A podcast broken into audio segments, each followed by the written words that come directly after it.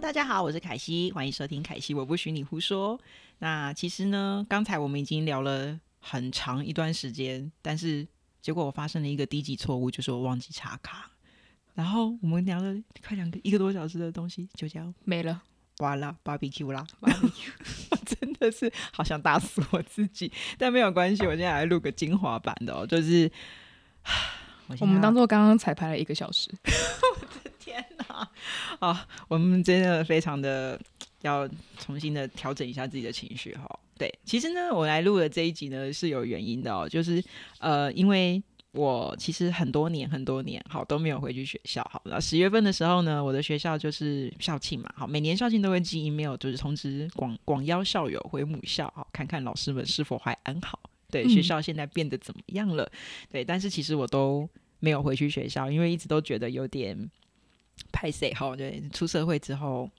口袋不够深，好，实际是很穷，赚得没办不法够捐 钱，多， 没办法好像捐每个学校的那个设计学院都都很旧。 对，没有啦。我们学校的设计学院还是蛮可怜，但是校学校的那个招牌那边就变得很新啊，还有什么星巴克啊那种感觉，就很像饭店的 lobby 这样子。嗯然后我就会觉得，为什么设计学院一点改变都没有啊？它看起来像废墟。 因为有一次我拜托一个学妹，就是哎、你带我进去学校，因为学校现在要刷卡，然后我说你带我回去学校的系馆看一看，呃，现在变得怎么样？结果我回去学校就觉得，嗯，学校怎么感觉看起来有一点还是跟当年一样的老样子？毕竟我都毕业了，哎、我二零零四年毕业的嘛，哦所以其实我都毕业十几年，快二十年，都是觉得哇，实际系怎么看起来还是很穷。 所以后来我 深深刻的感受到，一定就是校友不够有钱。 可能每一个学校的设计系校友都不会有钱到哪里 去，因为我们学校也是真的假真的，就是校门口旁边是在做餐饮管理那一类的，哦就是还有就是饭店啊相哦，所以关你们的学校主业主要的科系强系都在推这个，嗯不一。定很不多一元。哦定，可是我觉得、得可以完完全去印证出哪一个科系出去的小孩会比较有钱。开饭店的会最有钱。对，我们设设计师好穷。OK，、嗯所以其实我们这一集呢，就是呃，因为刚好呢，就是我约到了这位朋友呢，他其实也是设计相关科系的，然后他，但他年纪小我很多，就是他已经。呃，就算是才刚毕业没多久，没几年啦，我算发是现我们差了十六 届，对对对对对，它是新鲜小肝脏，这是超新鲜，跟丝丝一样新鲜的那一种。所以呢，我就想说，好，我这一集来聊一下，就是呃，像我这种设计老屁股，已经离开学校那么久了，好，然后那跟现在的设计系刚毕业的孩子们，我们当年在学校所受的训练跟。离开之后到职场上面遇到的一些状况，有没有什么世代上的落差？好，所以我这一题的主题呢，就是呃，就是设计师都有病， 然后我们真的就有病。 我们就来聊一下，就是我们这些设计师们呢，到底都在呃学什么 and 干什么？哈，当你有没有发生一些有趣的新鲜事哦？所以这一集呢，其实我们要来谈论。就是聊一聊十几年的设计毕业生，你们到底都在干什么？好，对，就是先欢迎我的来宾哈，我的来宾就是徐宁。 Hello，我是徐宁。对，但因为呢，你有没有发现我们现在比较冷静？因为我们刚刚已经尬聊了很久，就很嗨森，结果对忘记插卡，结果现在就已经开始有有点有点疲态了。有点疲态，我们得已经开始在进入念那个念稿的模式哦。 对我很抱歉，这等一下真的要请轩宁好好吃一顿大餐。 对我先问一下，轩宁是呃相关系所是什么学校？我是工业设计系的，工业设计系的话，哎，所以其实你不是，哎，因为虚拟现在的工作其实是做有点像是行销类的东西吗？不比一较定。偏是企划研发哎，类对的对对对，研发，因为虚拟其实是我的同事，对，就是他呃曾经是我的学生，然后他真的很上进，然后就是每一次都呃就是很认真的上课，他其实是也曾经当过我的助教，他甚至是笔记小天后，都还有帮大家就是准备一些 tip，所以我觉得他对设计的热情其实一直都很厉害。然后他后来呢，就是也进入我公司当我同事的时候，我也觉得哇哦，我们公司其实总部那边还蛮高压的哦，对，辛苦你了。 没事，我活得蛮快乐的。 对，所以我们刚刚聊了一个多小时，结果哎彩排了一个小 时，就发现虚拟，嗯，他真的就是有找到他设计的平衡点哦。嗯但我们其实今天的主题其实比较想知道，就是呃，因为。我不太确定轩宁当年在公社系哦，就是你们在设计上面呢，得到了哪些的训练，是你觉得很有帮助，或者是有没有哪些你觉得有点飞，会让你飞到笑的？ 你想先听废的还是有帮助的先讲有帮助的，我们要先包在边。 ？OK，嗯，我觉得很有帮助的两门课，一个是呃创创作职场场域，然后他是在讲说，他他是在教一些木工的基础，嗯，就是包含从呃工具的运用，那什么一些线锯机啊，然后诶，公社里面是不是也有分很多组？有分，因为我对公社的理解可能比较像是在呃研发或者是开发一些就是家电或者是家具这类的东西。我一直以为公社在做这些，那虚拟你做的是哪一类型的？这就是一个有点悲伤的故事。 等一下，我们不是要先包在扁吗？呃，反正我我们我们的那当时我们的科系是有确实是有分三个类别，对，分别是运输、家具跟产品。嗯嗯嗯嗯，然后以往的政策是，嗯、会是在大二的时候就去决定自己的方向，嗯然后后续的三年都是往这个领域去发展。可是刚好我那时候比较不一样是，呃，因为系主任换了人，所以后来我们变成是三个领域都要接触。哦，等一下，所以就变成你从一个就是专精领域的专才，然后走到一个通才型的状态，就是什么都要学。然后什么都皮毛，这听起来感觉就是台湾很常发生的，像什么气管系、国贸系，就是什么挖沟都要沾一点边的感觉。对对对对，所以其实哦，那这样子你学起来很辛苦诶、就是没有没有一个东西是能够专精把它全部学会。 这大概也是为什么我现在在这里吧。听起来感觉有一点点悲伤，果然是比悲伤更悲伤的故事。对啊，诶，所以其实你当时觉得学的很有帮助的东西，它其实是比较当时在专业科目里面是指木工这一块，它是职场安全吗？他是对他会带到一些怎么样去运用这些工具，然后也会很呃，老师会很严格的去盯我们每一个人的的状态，包含他也会交代说，假设他觉得他发现你精神状况不好，他会直接请你回去。哦，因为那边很危对险，因为不对？那边是真的是你一不小心就会断一根手指在那里的地方，就是现场那些大型的机具啊、线锯机，他们就是他们没有任何防护措施的。啊，没有。没有，你不能戴手套。你在切割木材，你是不能够戴手套的，诶，我第一次知道这种事情、诶，原来切割木材不用不能戴手套。因为你反而你戴了手套，你会不好去控制你的木材。有的时候你不是单单只有切直线，哦嗯你有时候你的曲你的设计是会有曲面的。哦，那这时候如果你有了手套，你它可能会反而去阻挡你的一些视角，你会很甚难操控。对，甚至一不小心你的手套反而会卷进机器里面。哦，哎、所以其实真的就需要有这种很严格的老师，才有办法保护你们的安全，学到这些专业知识。对对，不可对，是我就是是真的还蛮感谢他，因为他确实把我们每一个人在木工上面的基础打得蛮好的。嗯，包含除了就是木材的切割之外，然后一直到后期的补土运用那些的嗯打磨啊等等的，都是他那时候带给我们的。哎、所以其实虽然是严格的老师，但是他真的还不错哎、对，对，那你觉得有没有废到 笑的科目？虽废然到我们刚刚笑已经聊了一轮了，我已经大概都知道，但是我们现在就是精华版嘛，好，嗯我们来讲一下，就是有没有让你印象很深刻，你真的不知道你自己在冲下回的科目？废到笑的哦哦，就是我有一个朋友，他跟我分享说他是造诣系的，然造后诣系是什么？造型艺术啊造型艺术系，什么叫造型艺术？雕塑类的吗？，对，就是他们有一样有分精工、木工、漆工，哦，天哪，这个感觉又是另外一个未知的领域，感觉比较艺术。对对对对，比较艺术层面，但他们出来之后要干嘛？艺术家吧。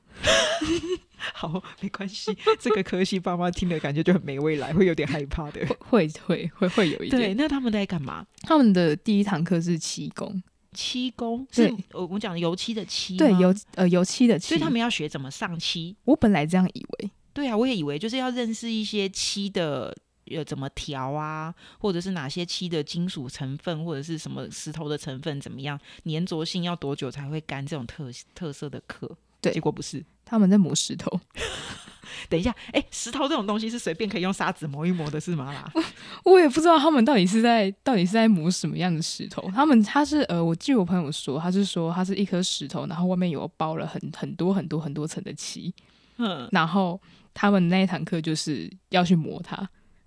而且用什么磨？砂纸嗯用呃机器嗯用用砂纸，哈，你就坐在那边一直对着一个石头这样磨磨磨，对对对对，跟我对们磨 P 图发泡那样一样。对，就像就像我们公社是在那边磨 PU 磨 SB 缝一 样，嗯，啊，他们是在磨石头， 听起来更废了。听起来更 废。对，那磨多久？一学期？嗯，对他们就是那一整个学期都在做这样的事情，然后，然后也呃，刚好那时候还有跟我说，他们班上有一个同学是非常非常非常认真的，他就是想很要认真 的磨石头。对，他想要争取成为一个学霸，然后他就狂磨狂磨，然后结果就是到后来他磨一磨发现，诶，为什么他的石头没有颜色了？他就跑去问老师，然后老师就说：“哦，你磨得很棒，你很认真，可是你磨过头了，所以你现在要重新买一颗，重新开始 磨。”天哪！然后我同，然后我那个朋友就瞬间觉得，还好我自己不是个太认真的学生。太认真也会被拒耶？ 对，怎么会这样？嗯，我我先说设计系，因为真的是千奇古怪，就是各种什么样的科目都有。嗯，对，然后我们以前好像也有上，就是各种很神奇的基础设计课，就是什么我们那时候叫什么基础造型。嗯，对我，因为徐你刚刚讲那个他朋友的故事，我先来讲我的好了。就是我当时有一些科目，我觉得很莫名其妙是，虽然是必修课，而且是我们系上的副教授开的课，就是一定要上，但是我就会觉得拿着发泡。然后戴着口罩，我们那时候真的是因为呃，大家知道就是发泡泡完之后，你还要削，削完之后还要上 P 图，因为对我们要设计一个物件的造型嘛，对要有流动线条啊，或者是什么曲面什么的，所以你就要拿着砂纸，有粗有细，就是要把它磨得很对光滑，对对对，不可以。以有泡泡或者是凹凸不平嘛，没要很错光滑的 smooth 的表面。然后你就会发现，一群很狼狈的设计系学生，每天都要熬夜，然后穿着很邋遢的衣服，身上都是粉，然后地上铺着报纸，然后两脚开开的坐在板凳上面，在那边对磨发泡。这也是我的大学生活。对，然后我就会想说，真的，而且这个课还不是一学期，是一年，我们就是磨了一年的发泡。对，然后画草稿的时候，我们呃，我们还要受一些训练，就是要画三视图，对，所以又牵扯到大一的图学，嗯但是那个图学又非常的尴尬。我们图学老师是个插画家， 插画家，他有画儿童绘本哦，然后他还教我们三视图，就是你考试的时候要考某个东西的三视图是什么面，这样、感觉有点像在做智力测验。对，对，然后我就一直在想说，这个跟商业设计有什么关系？因为我是商设系毕业的嘛，嗯然后我就会常常怀疑自己，我到底来这边干嘛？ 真的会有，对啊。然后再加上就是，其实我不知道大家有没有去算过大学你的学费。就是其实，如果你比如说你一学期的学费是，比如说呃六万块，好了，我随便嗯乱举啊，现在已经超过这个钱了。对，对，比如说一学期六万块，然后你可能一学期修，比如说好顶天了二十四门学分，嗯，然后你把它除以这些学分的时数的话，你就会发现，其实大学的学费非常的不便宜，对。然后反而就是你花了这么多的时间，这么多的金钱，你的时间也是金钱，嗯，然后你在大学里面学这么废的科目，你就会开始想说，我到底在这边干什么？我是谁？我在哪？会，对啊，所以你自己那时候也是会觉得磨 发泡这种事情，磨 PU 耗费了你人生很多的青就春，是会会磨到怀疑人生啦。对，而且我没记错的话，商社系还好像我们商社就是我们至少还会可以回宿舍睡个觉啦。嗯，对，因为留在留在系馆，系馆也没地方让你做作业。但是我周围念呃诗社或者建筑的，他们真的是很常早上就从系馆直接爬出来。哦，对啊，我们也是啊，就是呃，我们可能就是会一路从晚上吃完晚餐之后就开始去磨那个磨 PU，然后一路磨磨磨磨到隔天早上，哦，天亮了，然后等一下有早八，要好吧继续去上课，对，我们就会就是拍一下身上的灰，但是拍不干净，就这样带着去上课。对，所以如果你看到有那个设计系，就是看起来还蛮光鲜亮丽，有一点文青感觉的话，它应该就是跟公社、私社、商社，诶、就没是没什么关联，对比较没有关联的。嗯对，不是每个设计系都这么好看，这么有型。对，我们通常都还蛮邋遢的。对， 好可怜哦！突然觉得，如果小孩子念设计系，应该要要先你确定呢， 要要劝他想清楚。你你可你可以你可以先跟你小孩说，你要念公社，你会变这样哦。我现在就先把所有的设计书都收起来，不要要给他们看我。觉得要，真的是没有啦，其实主要是真的是一个很辛苦的行业啦。对然后不管是从念书还是工作都是。嗯，对那哎、可是你刚刚有提到，就是你突然空降了一个系主任是国文老师， 对。等一下，所以他的策略改变之后，你们就是什么都要学了。嗯，不是，呃，在国文老师之前是一个走日系教育的嗯老师，就是最一开始有分成三个组别，嗯然后从大二开始就一律是往这个方向走的。嗯，是那个当时那个老师他是走德式教育，哦，对就是专业领域的专才。对，德式教育就是最主打就是专才，嗯，可是日式教育走的是通才，怎么会啊？我一直以为日式教育有那个什么匠人精神啊、职人精神，怎么突然打 跑来了一个同才？我也不知道哎、反正就是一直到那个日式教育的老师出现之后，就变成就发生刚刚像那样的事情，然后一直到我毕业之后，可能就是有政党轮替吧， 然后国文老师就来了，对，是然吗？后就换成了一个国文老师去当系主任，我真的不知道到底为什么。就像呃，我也有上过有一堂课，他教的是嗯、工业产品导论，嗯结果来上课的是一个艺术家，啊，就是甚至你你你呃，如果假设这个艺术家他是有立面观念的，对，那还可以接受。可是你他有会一些经验可以分享嘛。对，你会看到他的学历从以前一直到什么大学读研究所什么的，虽然都很厉害，可能在国外，在在纽约、在美国之类的，对，然后他们的他的他的学历都很漂亮，可是你会发现他读的科系都是艺术相关的，然后他过去接过的案子也全部都是呃画作， 然后你就会很 confused，就想说这个跟公社有啥关系？对，然后这个人教我工业产品导论，哎、我现在都还开始在偷偷怀疑，是不是学校有很多就是内线，就是他们找来的老师们都很很妙。因为我最近才听到，就是呃，反正某个亲戚的孩子，他今年就是在某一所公立大学念设计相关科系，因为嗯其实现在不只是以前公立大学很少设计相关科系，都是比较多一些传统的什么理科呃化工啊、物理啊、资工啊这这些相关的。但是这几年可能因为台湾在教育的方针上招揽了很多，就是想要挖掘很多设计相关的人才，所以嗯连公立大学就开始广设设计系了。但是他的学校的教授超有趣，就是他二十几岁，就是大学毕业之后，就是到国外去念念呃艺术跟设计，嗯对，然后还攻什么儿童心理学。然后他回来台湾之后，就一直在那所学校教了二十年，我们都有这样子的教授，真的假的？待了所以他呃完全没有任何业界经验呢、没有，就是真的读完书之后就来这里，然后一待就是待了二三十然后年，退休，嗯对，然后呃，所以其实以前在我们西上的时候，我们会很比较期待就是业界的讲师来上课，因为我们我们就也会是很想知道业外界。面的世界对长怎，我们样很？像在坐牢，你不觉得吗？ 就是对面的世界到底在发生什么事，我们好想知道哦。我对啊们就会扒着业界的老师，连下课都不想让他走，一直扒着他问问题。嗯，对，可是自己系上的老师开课的时候，就会觉得，嗯、就是比较学术嘛，比较理论一点点。对对对对对对对。对，所所以以现在回顾起来，其实这是一件蛮可怕的事情。对，就是产官学好像有点断掉，就是没有办法连接在一起。对啊，对啊，但是我不知道是不是每个人都遇到跟我一样的状况，所以我才想说问询你是不是也是。我本来也有点担心，说这可能只是我个人遇到的经历。所以我们两个都是赛道这样子。对，然后我我我甚至还有再去问我一些在实践的，哦，在实践台是科的，哎这在云科的，哎、这几个都 是对，就是设这些计的 top 耶，这些都是 top 的，可是就是还是会有这科类的，大也会这样，也是会有这样的老师在。哦可是可是是他们比较幸运一点，就是比例没有像我们这么多。哦嗯，对，我们纵观大一到大四毕业，都一直在怀疑自己到底在干什么。对，就是其实我真的觉得，嗯、我觉得没有绝对的好课跟废课，哦，对，因为我觉得这些课程的初衷目的都是好的，嗯只是取决于说你今天遇到的是一个什么样的老师来教你这些事情。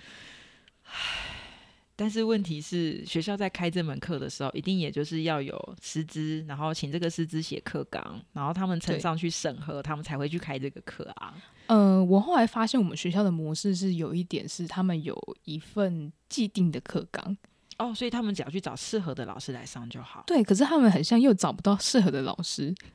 就会发生国文老师当系主任，或然者后是开了一个很酷的名称的科目，然后课纲也写的很棒，对结果对老对师对根本对没有对照着上的这对种对状况。对对对，哇哦，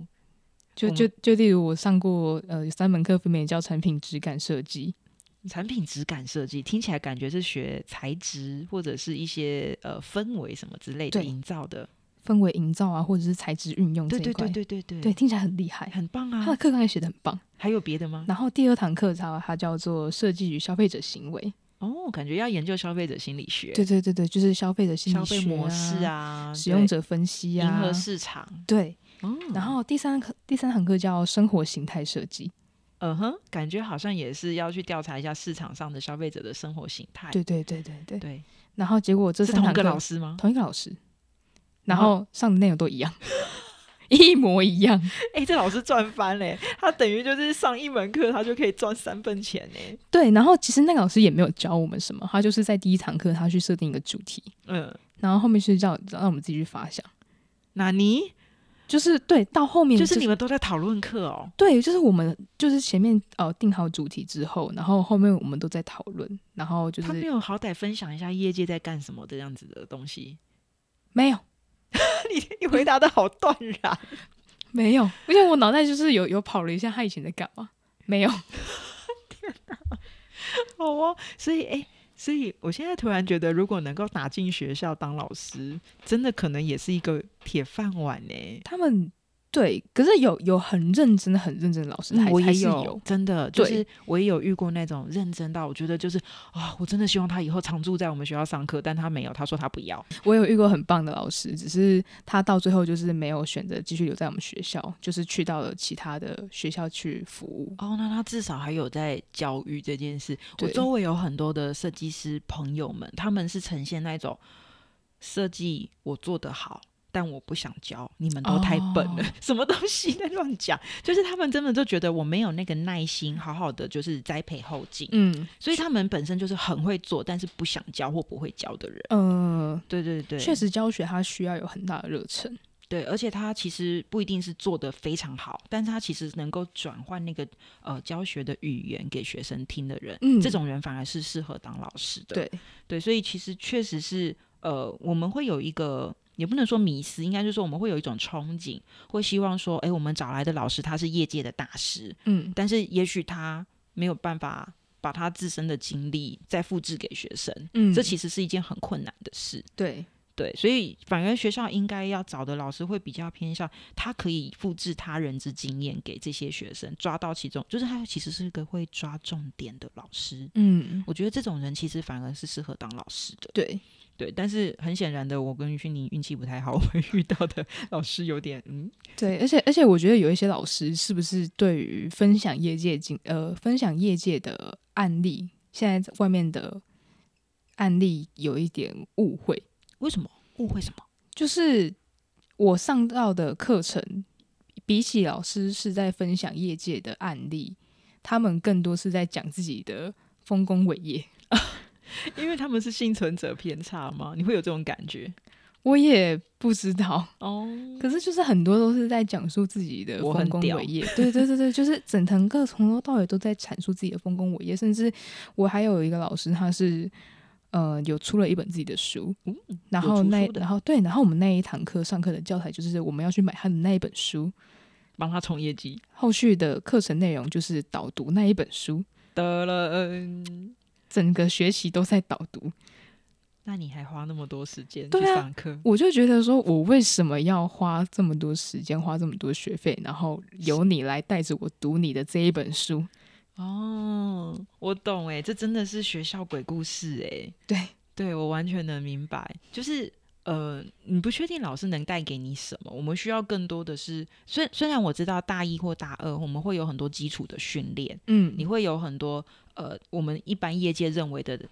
尝试，就是嗯对一般的小白来讲，他们必须是专业知识，但是对我们业界来讲是尝试的东西，我们都必须要在前期赶快先把它装在学生的脑子里面。对，但是很多时候我们会，如果这个东西真的跟产业脱节，我们会怀疑自己到底在浪费什么生命。对会耶，我懂，我懂。对啊，就是我觉得学术派的老师虽然确实也还是有它存在的意义，但是我觉得业界的师资也是不可或缺的。嗯，而且就像我刚刚说的，真的要找到一个呃能够分享，而且分享的是大家都听得懂的这种老师，其实真的是可遇不可求。是，对，那学校这边的话，其实主要就是我们会遇到一个蛮大的乱差，就是你也发生过不知道老师在干什么这种感 觉。对，或者是不知道自己在干什么的感觉。为什么我会在这里？对， 那如果哎，那你后来工作呢？你后来工作有没有遇到什么神秘鬼故事？ 我的这个鬼故事蛮鬼的哦，蛮鬼的是吗？ 对，就是、我好害怕哦！通常一般鬼故事不都是签约没签，然后就是不给钱这种的吗？对啊，就是对啦。普遍来讲，我后来自己接的案子，近期接就是后来后来接到的案子比较多，可能都跟大大家大同小异。嗯就是呃，业主不知道自己要什么啊，他、对啊他期望你可以通灵。真的，我们设计师都是通灵少年跟通灵少女呢。对啊，然因后为有时候是客户他好像以他自己成长的过程里面，可能也没有什么就是沟通这件事情，嗯，他就会觉得你就先做做看，我再看这是不是我要的。对对我很常发生这种事，但是对其实我们根本不知道他到底要干嘛。没错，对啊，所以我们要找很多的 sample，嗯，给对方说是这样吗，或那样吗？是这种风格吗？就是我们必须要把它具象化一点，对，尽量去找到最接近客户想要的东西。甚至有的时候会发生客户他想要的风格跟他自己所指的东西完全不一样。哎，对。他可能一开始想要就是一个什么巴洛克很华丽的装饰风格，结果最后他找的示意示意图嗯是是木吉无印良品风谢谢。 之类的。对我真的这边也很常遇到这一种。是哈，那有你的故事有比这个还要鬼哦。有啊，这个是发生在我大学刚毕业没多久的第一份工作。